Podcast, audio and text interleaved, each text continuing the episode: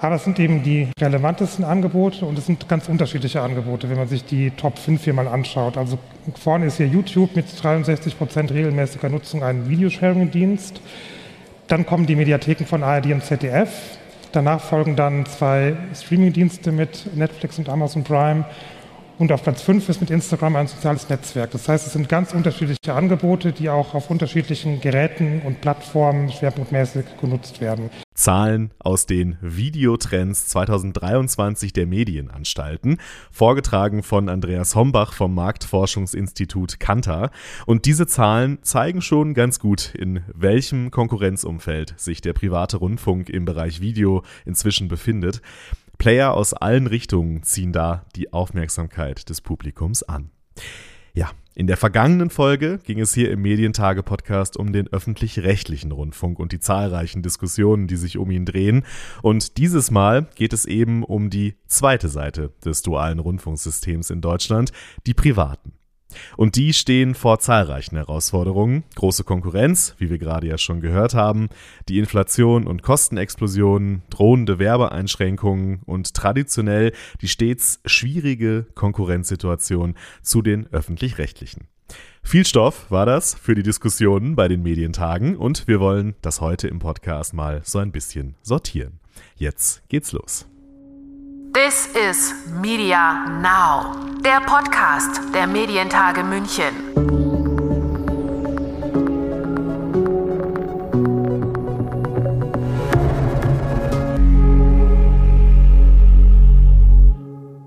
Die, die Lage ist herausfordernd und äh, das Panel steht ja heute auch unter dem Motto duales System außer Balance. Wo kommt das her? Ähm, wir haben auf der einen Seite einen starken öffentlich-rechtlichen Rundfunk, dessen Finanzierung permanent gesichert ist. Das ist auch gut so. Aber eben diese zweite Säule im dualen System ist die privatwirtschaftliche Säule. Und das gilt dann nicht nur für Pro7 Sat1, sondern für, für den äh, privaten Rundfunk gesamt. Äh, sieht sich äh, ja, äh, großen Herausforderungen gegenüber, die in dieser Art und Weise und in dieser Kumulation einzigartig sind konjunktureller Rückgang, Inflation, Marktmacht von Big Tech, und das klingt immer ein bisschen abstrakt, äußert sich aber auch, dass der Werbekuchen äh, ja auch von, von ganz großen amerikanischen Spielern abgegriffen wird und dann dazu eine zunehmende Regulierung. Und ähm, ja, das fordert das duale System insoweit heraus, weil es ja bisher sehr stabil für Vielfalt und Qualität äh, stand. Äh, Sie wissen, Pro7 Sat1 hat eine Nachrichtenredaktion aufgebaut. Wir haben äh, ein ganz modernes, wahrscheinlich das modernste Studio jetzt in Europa in Unterföhring installiert. Und all diese Vielfalt und Qualität, die wir hier äh, betreiben, auch auf Seiten des privaten Rundfunks, die hat ihren Preis. Der Preis ist eigentlich nicht so teuer, denn der Preis sind faire Wettbewerbsbedingungen für die äh, privaten Medien. Und das sehen wir im Moment nicht. Wir sehen äh, Werbeverbote, die diskutiert werden in Berlin. Und wir sehen auf der anderen Seite auch Investitionsverpflichtungen. Wenn man das mal übersetzt, was heißt das? Auf der einen Seite werden unsere Einnahmemöglichkeiten reduziert oder sollen reduziert werden, Gott sei Dank. Es ist ja noch nicht durch.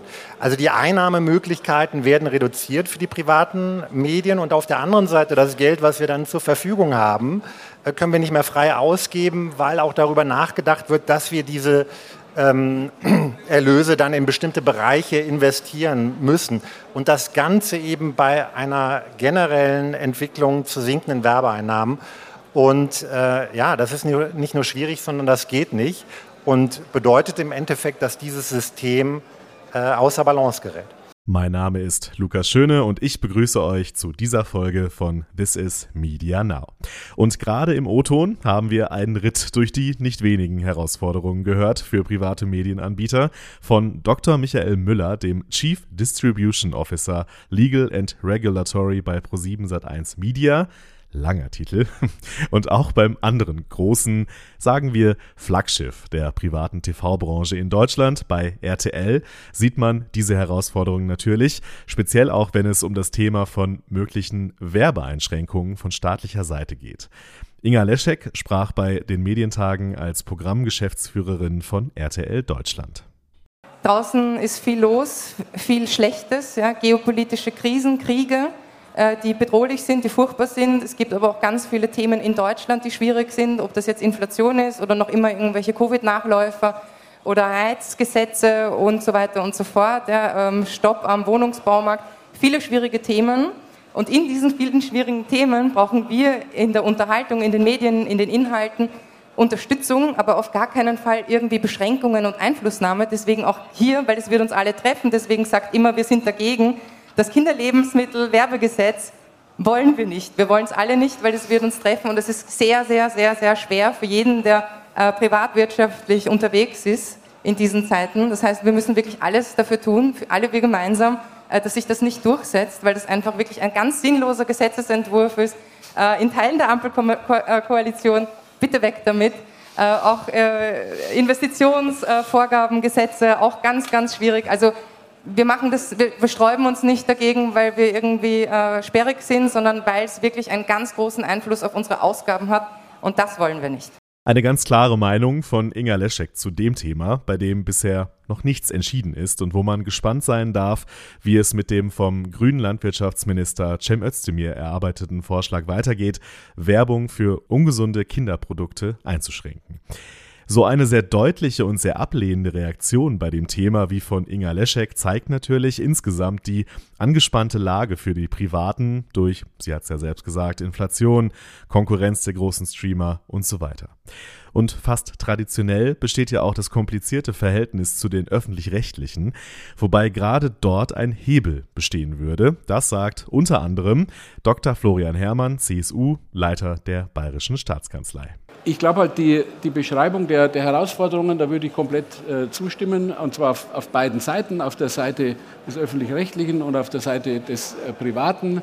Der Druck, der da entsteht in wirtschaftlicher Hinsicht, ist ja auf beiden Seiten so ähm, und wird nicht dadurch gemindert, dass die Werbeeinnahmen auf einmal von Google wieder alle zurückwandern oder dass die Gebühren auf einmal um so und so viel Prozent erhöht werden. Also an der Schraube, glaube ich, ist unrealistisch ähm, zu drehen.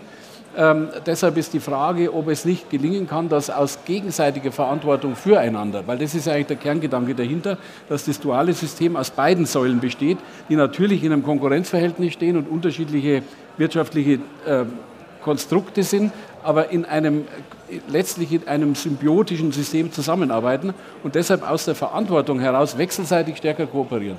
Also gerade was ähm, Plattformen äh, betrifft, gerade was das Angebot betrifft, ähm, jetzt in, im, im Fall Pro7 Sat1 über Join ähm, ähm, eben die, die äh, Streaming-Angebote zu machen. Wie das dann im Detail ist, glaube ich, das ist dann wieder kompliziert, weil da geht es natürlich dann schon wieder um, ans Eingemachte, an die Frage, ähm, was macht das duale System aus, was heißt Vielfalt? Und es soll natürlich dann eben nicht so sein, dass am Ende alles eins ist irgendwie, aber ich glaube, die, die Grundidee muss sein, man muss weg von dem Säulendenken und hin zu einem stärkeren Zusammenarbeiten, weil, wie gesagt, die Symbiose ist die beiden Säulen im dualen System und der gemeinsame Feind in Anführungszeichen oder Wettbewerber oder Konkurrent, das sind natürlich die großen internationalen Plattformen. Ja, Hermann hat ja gerade selbst die Frage gestellt, beziehungsweise er hat sie bei den Medientagen gestellt, wie solche Kooperationen genau ausgestaltet werden könnten. Und da lohnt ein Blick nach Österreich, wo der ORF und Pro7 Sat1 Puls 4 und Join Österreich schon so eine Kooperation haben. Markus Breitenecker ist der CEO von Pro7 Sat1 in unserem Nachbarland. Wir haben im Prinzip die gleiche Diskussion des dualen Rundfunksystems seit Jahrzehnten, die es auch in Deutschland gibt. Und aufgrund der beschriebenen Marktsituation, die wir haben, einerseits sind wir in einer Rezession, andererseits haben wir den massiven Angriff der internationalen äh, Giganten, die hier keine sehr große Wertschöpfung in Europa haben. Ähm, und diese Situation bringt, uns, bringt das duale System tatsächlich in Bedrängnis, sodass wir es unserer Meinung nach neu denken müssen, weg von der Definition der Konkurrenten im dualen System, öffentlich-rechtlich und privat, hin zu einem kooperativen Mediensystem zwischen öffentlich-rechtlichen und privat. Also Kooperation statt Konkurrenz. Das soll nicht heißen, Einheitsbrei, alles wird eins, sondern das, das, soll heißen, dass es inhaltlich weiterhin möglichst viel Vielfalt gibt. Aber die Idee ist, wie kann man ähm, die Tatsache, dass die öffentlich-rechtlichen durch öffentliche Gebühren, durch staatliche Beihilfen, durch die Haushaltsabgabe öffentlich finanziert sind und da im Rechte- und Zuschauerbereich logischerweise Konkurrenten sind von den privaten, wie kann man das im Streaming-Zeitalter hin zu einer Kooperation führen? Und da haben wir seit Jahren in Österreich an einem Projekt gearbeitet, äh, dass wir ähm, Join in Österreich so organisieren, dass wir auch unsere früheren Mitbewerber, insbesondere die öffentlich-rechtlichen, embedden, also einbetten in Join und dass wir den ORF, der öffentlich-rechtliche in Österreich, sowohl im Livestream als auch mit den Mediatheken, also mit den Programmen on Demand auf Join in Österreich äh, embedden. Und das geht sowohl rechtlich, äh, wäre in Deutschland auch möglich, und es geht vor allem dann, wenn es eine Win-Win-Situation für beide Seiten ist. Und daher sind dann doch ähm, die Details wichtig, weil wie organisiert man, dass das eine Win-Win-Situation für beide Seiten ist? Das geht dann, und so haben wir es ähm, auch nach jahrelanger Besprechung und Verhandlung gelöst, äh, dass wir sagen, ähm, die Inhalte vom ORF, die auf unserer Plattform Join abgerufen werden, zählen nicht zur Reichweite von Join, sondern zählen zur digitalen Reichweite des ORF. Und der ORF sagt, er möchte sein Publikum, auch sein junges Publikum, überall dort erreichen, wo es sich befindet, egal ob das ähm, seine eigenen Plattformen sind oder auf anderen Plattformen. Das heißt, wenn ORF-Programm auf Join in Österreich Verstanden. abgerufen wird, zählt das zur Reichweite ja. des ORF. Das heißt, der ORF hat einen Vorteil und auch wir haben einen Vorteil, weil dadurch unsere, äh, unsere Plattform, unser Join als Österreich Superstreamer alle Sender beinhaltet. Gibt By the way, nicht nur die öffentlich-rechtlichen Sender, auch zum Beispiel Red Bull und Servus TV und 70 andere Sender sind auf diesem Superaggregator abrufbar. Wäre so eine Art der Kooperation auch in Deutschland denkbar? Aus regulatorischer Sicht gab es dazu bei den Medientagen eine Einschätzung von Dr. Annette Schumacher, der Geschäftsführerin der BLM. Aus medienregulatorischer Sicht ist das überhaupt gar kein Thema. Wir begrüßen im Gegenteil ähm, Kooperationen in jeglicher Hinsicht. Wir, wir, es ist ja unser Anliegen, sozusagen mit allem, was wir tun, auch den, den Standort und, die, und, und das Weiterkommen sozusagen des privaten Rundfunks insbesondere auch zu, zu stützen und ähm, da auch mit äh, wenn man mitgestalten kann. Insofern medienrechtlich spricht da überhaupt gar nichts dagegen. Das waren ja auch in Deutschland eher kartellrechtliche Fragestellungen in der Vergangenheit.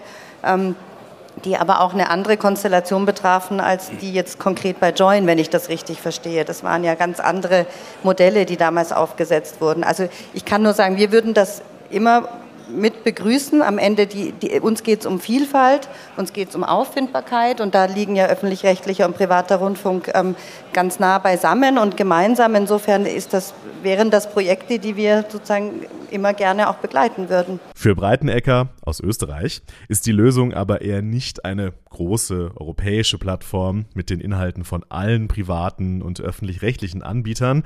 Die ist ja auch immer wieder in der Diskussion die Ideen, eine gemeinsame Streaming-Plattform aller europäischen oder aller deutschen Anbieter zu machen, ist kartellrechtlich in der Diskussion gewesen und ist meiner Meinung nach auch ganz in der praktischen Umsetzung unrealistisch, weil wer gibt schon seine eigene Plattform auf und begibt sich auf eine Plattform, wo er nicht mehr bestimmt, wie seine Inhalte vorkommen. Ich glaube, diese Utopie muss man aufgeben. Es geht eher darum, dass jeder natürlich seine eigene Plattform weiter betreiben kann. Auch ORF, auch ARD, auch ZDF werden ihre Streaming-Plattformen haben, werden zusammenarbeiten, werden kooperieren. Aber es geht darum, dass die heimischen Anbieter auch noch ihre Inhalte, wenn es zu ihrer Reichweite zählt, auch auf Join integrieren können als Aggregator und damit ihre Reichweite erhöhen. Also das heißt, das ist ein zusätzliches Gemeinschaftskooperationsangebot und nicht ein Ersatz für seine eigenen Angebote. Für solche Pläne braucht es natürlich auf allen Seiten die Bereitschaft mitzumachen und zwar dann auch voll hinter den gemeinsamen Vorhaben zu stehen. Michael Müller von Pro7 Sat1 ist zwar grundsätzlich ein Fan des öffentlich-rechtlichen Rundfunks und wofür der steht, das hat er mehrfach betont bei den Medientagen. Er hat aber seine Bedenken, ob von der Seite des ÖRR so viel Wille für weitgreifende Kooperation schon vorhanden ist. Aber richtig ist, dass es natürlich ein Umdenken dort äh, geben muss. Und, und das ist das, worauf die Politik, worauf wir, äh, worauf die Medien äh, hinwirken können. Denn die grundsätzliche Antwort auf die Herausforderung Big Tech da sind wir uns, glaube ich, alle einig. Wir brauchen eine deutsche, europäische Antwort auf diese Herausforderung gemeinsamer, marktmächtiger Plattformen. Und die Frage ist dann nur, wie sieht das aus? Wie, wie setzt man das um? Äh, Herr Knifke hat äh, von einer äh, gemeinsamen Plattform im Jahr 2030 gesprochen. Markus, du hast eben gesagt, das ist utopisch, das wird es nie geben. Ich glaube, man sollte sich nicht ganz davon verabschieden, aber bis dahin ja, sollten wir, glaube ich, die Möglichkeiten nutzen, die wir jetzt schon haben. Und das bedingt eben auch ein Stück weit, ich habe jetzt kein besseres Wort, out of the box denken und diese, diese alten Wege verlassen. Da ist der Kommerzfunk, den, da ist Join, die wollen wir nicht stärker machen, sondern einfach daran denken, da ist eine Plattform, die ist verfügbar. Wir können mit unseren Inhalten rechtlich erlaubt darauf geben. Das wird alles gezählt. Lasst uns das doch mal ausprobieren. Warum denn nicht? Warum probiert man das nicht mal ein, zwei Jahre aus und schaut, wie viel ja, neue Reichweite, wie viele neue Zielgruppen erreichen wir denn dort als öffentlich-rechtlicher Rundfunk? Welche Vorteile bringt das?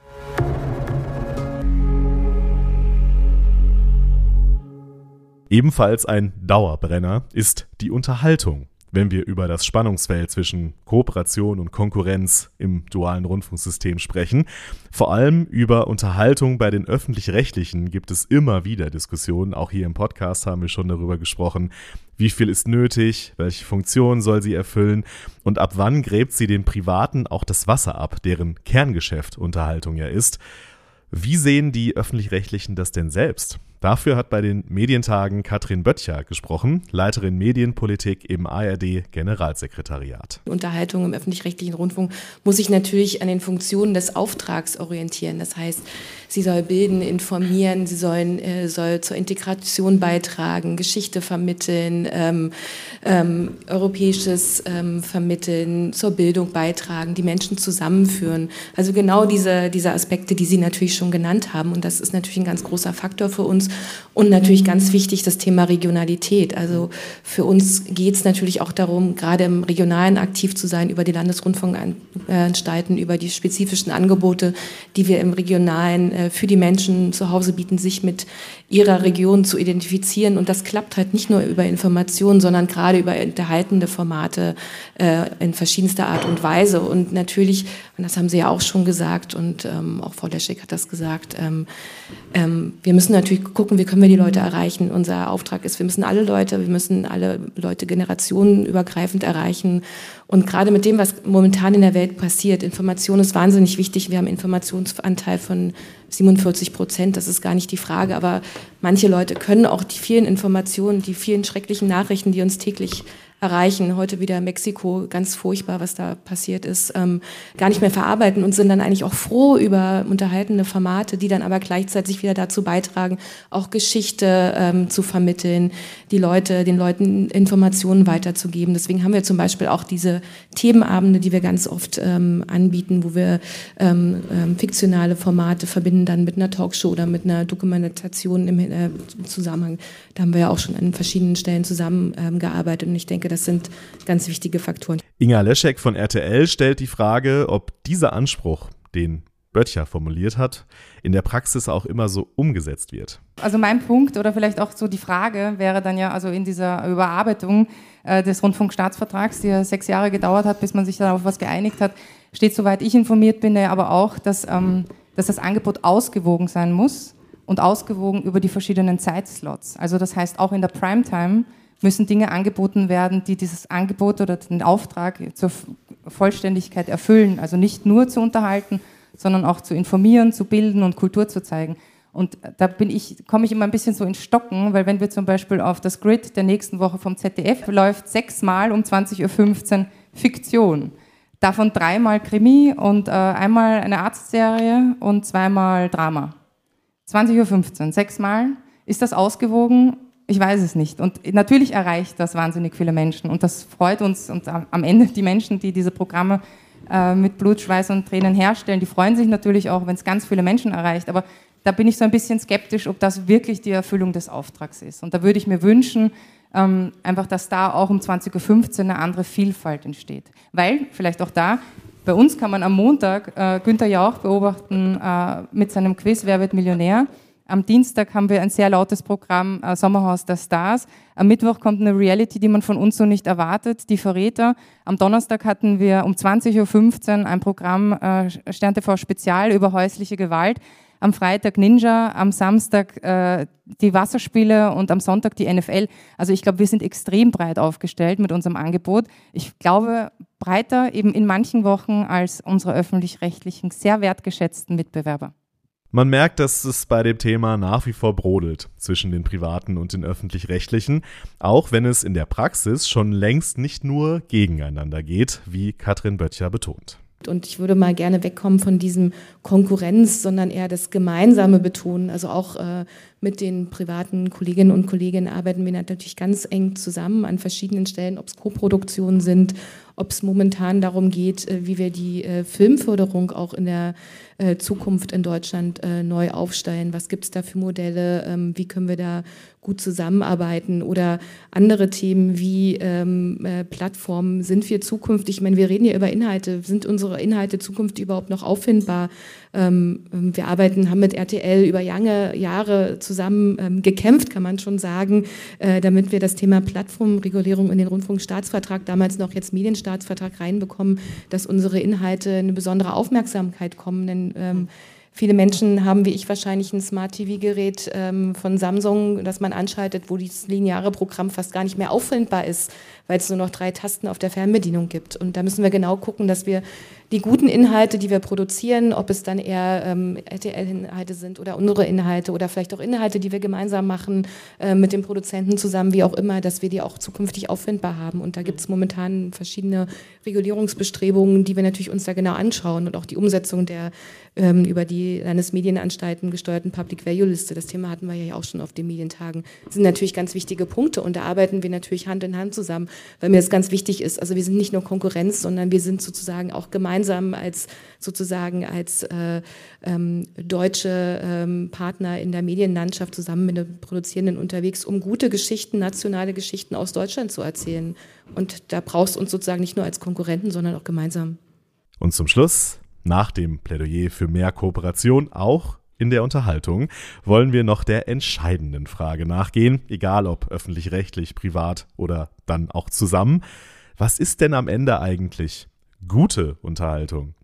Jemand, der das sicher beantworten kann, ist Stefan Oelze. Er ist Vorstand bei der Rosebank AG in Köln, zu der mehrere Produktionsfirmen gehören. Und er ist außerdem auch im Vorstand beim Film- und Medienverband NRW und bei der Produzentenallianz. Äh, ich würde es, glaube ich, mit Evelyn Hamann halten, äh, die gesagt hat, da regt mich schon die Frage auf äh, in der Jodelschule bei Loriot. Weil ich finde, wenn wir nach guter Unterhaltung fragen, schließt es ja ein, dass es schlechte gibt. Und in dieser Singularität, ich glaube, es würde bei den Medientagen kein Panel geben, wo man sagt, lass uns mal über gute Dokumentation sprechen. Genau das, dass wir diese Diskussion, die medienpolitisch, die aber auch inhaltlich in Deutschland geführt wird, wir produzieren zum Beispiel bei der CPON Let's Dance, machen ganz viel äh, für RTL, wir machen auch was fürs ZDF. Sie können sich gar nicht vorstellen, wie viele Leute zu mir kommen und mir ins Ohr flüstern, wie so ein Geheim sagen, ich gucke ich guck Let's Dance ja ganz gerne wie als müsste man sich dafür schämen. Also ohne das jetzt nur sozusagen auf so eine lustige Ebene zu stellen, merken wir schon, dass das Thema Unterhaltung in Deutschland ein schwieriges ist. Und diese Frage zu beantworten, führt manchmal dazu, dass man sich wie so bekennen muss. Deswegen mhm, mhm, ähm, das, was sozusagen ich erlebe. Und ich glaube, das ist ein typisch deutsches Problem und deutsches Thema. Und ich glaube, das müssen wir ein bisschen mitdenken, wenn wir darüber reden. Ähm, das ist das, was sehr deutsches, diese Trennung zwischen U und E. Dieses, okay, darf es eigentlich im öffentlich-rechtlichen Fernsehen Unterhaltung geben. Äh, Diskussion, die wir, die anfing vor zwei Jahren, als es um die Änderung des Medienstaatsvertrages gibt. Insofern würde ich gerne dieses Gute irgendwie streichen, weil ich finde, in den anderen Genres würde man das A nicht so herausheben, ne, weil man sich irgendwie nicht das Gefühl hat, rechtfertigen zu müssen. Natürlich gibt es schlechte Unterhaltung, aber am Ende reden wir über Geschmack.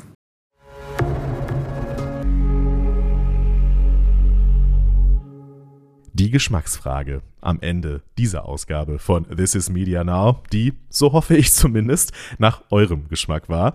Wenn euch das duale Rundfunksystem interessiert und andere Medienthemen natürlich auch, empfehle ich gerne den Blog der Medientage München, wo es regelmäßig interessante und sehr erkenntnisreiche Einblicke in die Medienbranche gibt. Den Link findet ihr in den Show Notes. Natürlich. Von mir war's das an dieser Stelle. Macht's gut, bleibt stabil und Bis zum nächsten Mal. This is Media Now, der Podcast der Medientage München.